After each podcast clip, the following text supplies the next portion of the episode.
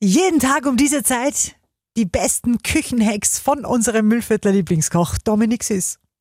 Extra scharf mit Süß. Kochtipps auf Live-Radio mit Dominik Süß.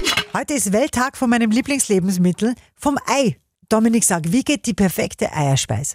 Ich mache es immer super gerne mit einem Schuss Oberst dazu, beziehungsweise sogar ein Stückerl Butter, weil da ist wirklich cremig und natürlich geschmackig noch dazu. Beziehungsweise, was wir, eh- wir zwar schon mal geredet haben, in der Steiermark machen sie es sogar mit Kernöl dazu. Finde ich auch voll spannend und hat mir auch voll gut geschmeckt. Von der Würze her einfach Salz, Pfeffer, ganz klassisch, oder? Salz, Pfeffer, genau, wer mag, kann gerne ein paar Zwiebel einschneiden und die vorher anschwitzen. Und dann vielleicht nochmal Butter. Ja, Ja. Butter. Und wirklich das mit Oberst das ist wirklich lecker. Extra scharf mit Süß. Kochtipps auf Live-Radio mit Dominik Süß.